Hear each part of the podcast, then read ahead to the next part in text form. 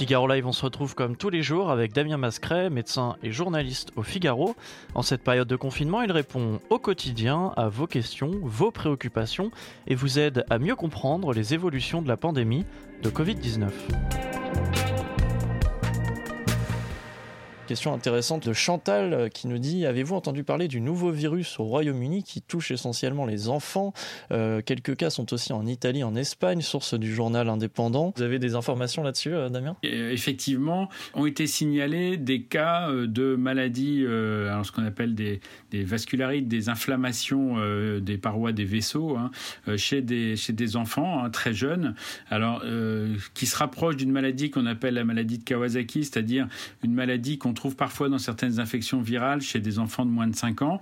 Euh, et donc cette inflammation euh, de, du système vasculaire qui peut parfois être, être assez sévère, euh, peut provoquer des, des, douleurs abdominales par exemple, et, et, aussi donc des lésions des, des vaisseaux. Donc il y a un signal d'alerte effectivement, et donc les autorités anglaises disent attention, regardez de près parce que chez, il semble qu'il y ait une augmentation de ces cas et, et chez certains effectivement effectivement, euh, il y avait, certains enfants, il y avait une infection en même temps au, coronavirus. Donc, euh, tous les enfants n'ont pas été testés, ou en tout cas, ça n'a pas été trouvé chez tous.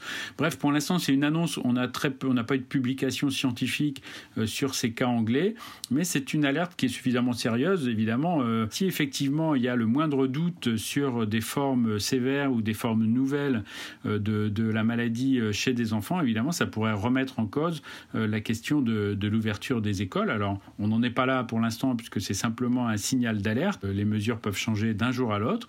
Donc, euh, on va être particulièrement vigilant. On va voir ce que disent aussi euh, les autres communautés scientifiques internationales sur ces cas d'enfants. Maintenant que l'attention a été portée là-dessus, on va regarder ça de très près. Pour l'instant, c'est simplement un signal d'alerte.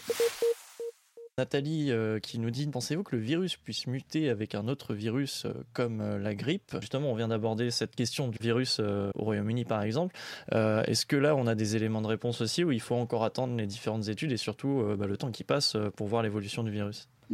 Alors attention, ce n'est pas euh, des nouveaux virus en fait, hein. ce sont des formes cliniques de la maladie qui sont un peu différentes, c'est-à-dire qu'avec le même virus, on peut s'apercevoir que les symptômes ou même euh, les complications euh, sont différentes d'une population à l'autre. Souvenez-vous, avec cette anosmie, cette perte de l'odorat transitoire euh, ou euh, la gueusie, la perte du goût, euh, que l'on n'avait pas observé ou pas décrite en tout cas en Asie et qui très rapidement a émergé comme un symptôme qui paraissait assez fréquent et important en, Europe.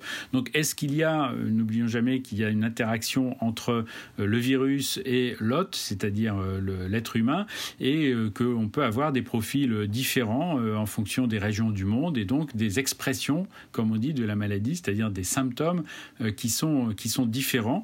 Donc c'est vrai que pour l'instant, c'est encore effectivement un petit peu tôt pour savoir si euh, effectivement euh, on aura des maladies de gravité et de sévérité différentes selon les endroits, puisque vous le savez, lorsqu'on regarde les taux de mortalité, il y a beaucoup d'autres paramètres qui sont à prendre en compte sur, sur la mortalité. Quant aux mutations du virus, non, on considère, même si effectivement il y a des mutations comme avec tous les virus, on considère que génétiquement, le génome euh, du SARS-CoV-2 euh, est particulièrement est plutôt stable, donc on n'a pas trop d'inquiétude de, ce côté-là et on n'a pas vu euh, de, de, grosses mutations, de même que l'on n'a pas vu de signes d'une fabrication artisanale ou en laboratoire lorsqu'on a analysé le génome du virus, le génome du virus qui très rapidement a été, a été communiqué euh, dès la mi-janvier. Les Chinois ont publié euh, le génome complet du virus et depuis, bien sûr, on a récupéré des souches un petit peu partout. D'ailleurs, certains protocoles vaccinaux, certains vaccins à l'étude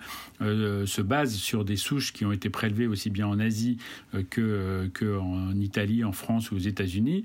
Donc, on, pour l'instant, on est plutôt dans un schéma pour lequel on pense que le, le virus est très stable génétiquement ce qui là aussi plutôt encourageant parce que si on arrive à, fabriquer un vaccin, eh bien peut-être qu'il n'y aura pas besoin d'en refabriquer un différent euh, chaque année si, encore une fois, ce SARS-CoV-2 doit revenir euh, de façon saisonnière.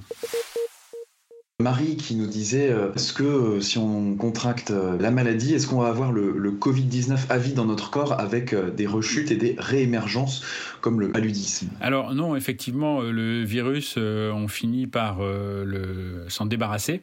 Hein. probablement d'ailleurs qu'on s'en débarrasse très vite quand on est un enfant, ce qui serait un des éléments qui expliquerait peut-être qu'il propage moins que, que l'on ne le craignait. donc non, une fois que vous avez développé des anticorps, vous avez éliminé le virus. Alors c'est vrai que l'élimination du virus peut être plus longue. On s'est aperçu par exemple que, dans les selles, dans les excréments, on pouvait retrouver euh, du, virus bien après la, la guérison clinique, hein, pendant plusieurs semaines. Euh, mais euh, c'est du virus qui est mort, enfin qui est inactivé, c'est-à-dire qui n'est plus, qui n'est plus contaminant, et heureusement d'ailleurs. donc il est probable que votre corps puisse mettre un certain temps à éliminer euh, toutes les particules euh, virales. Mais euh, non, une fois que vous avez développé les anticorps, vous vous en débarrassez. Évidemment, on met de côté les cas des personnes qui ont des formes graves, qui sont en réanimation, qui, elles, peuvent pendant, euh, plusieurs semaines euh, avoir du virus euh, encore très actif dans, dans, le corps. C'est aussi le cas, malheureusement, des personnes décédées. On considère qu'il y a encore du virus qui est présent. Alors certes, il n'est plus émis à l'extérieur puisqu'il n'y a plus de respiration, mais néanmoins, il est encore présent, d'où les mesures particulières qui sont prises pour les défunts. Merci de nous avoir écoutés. Avec Damien Mascret, nous vous donnons rendez-vous tous les jours de ce confinement à 13h. Retrouvez-nous sur la homepage du Figaro, Facebook et Twitch pour poser toutes vos questions sur le Covid-19.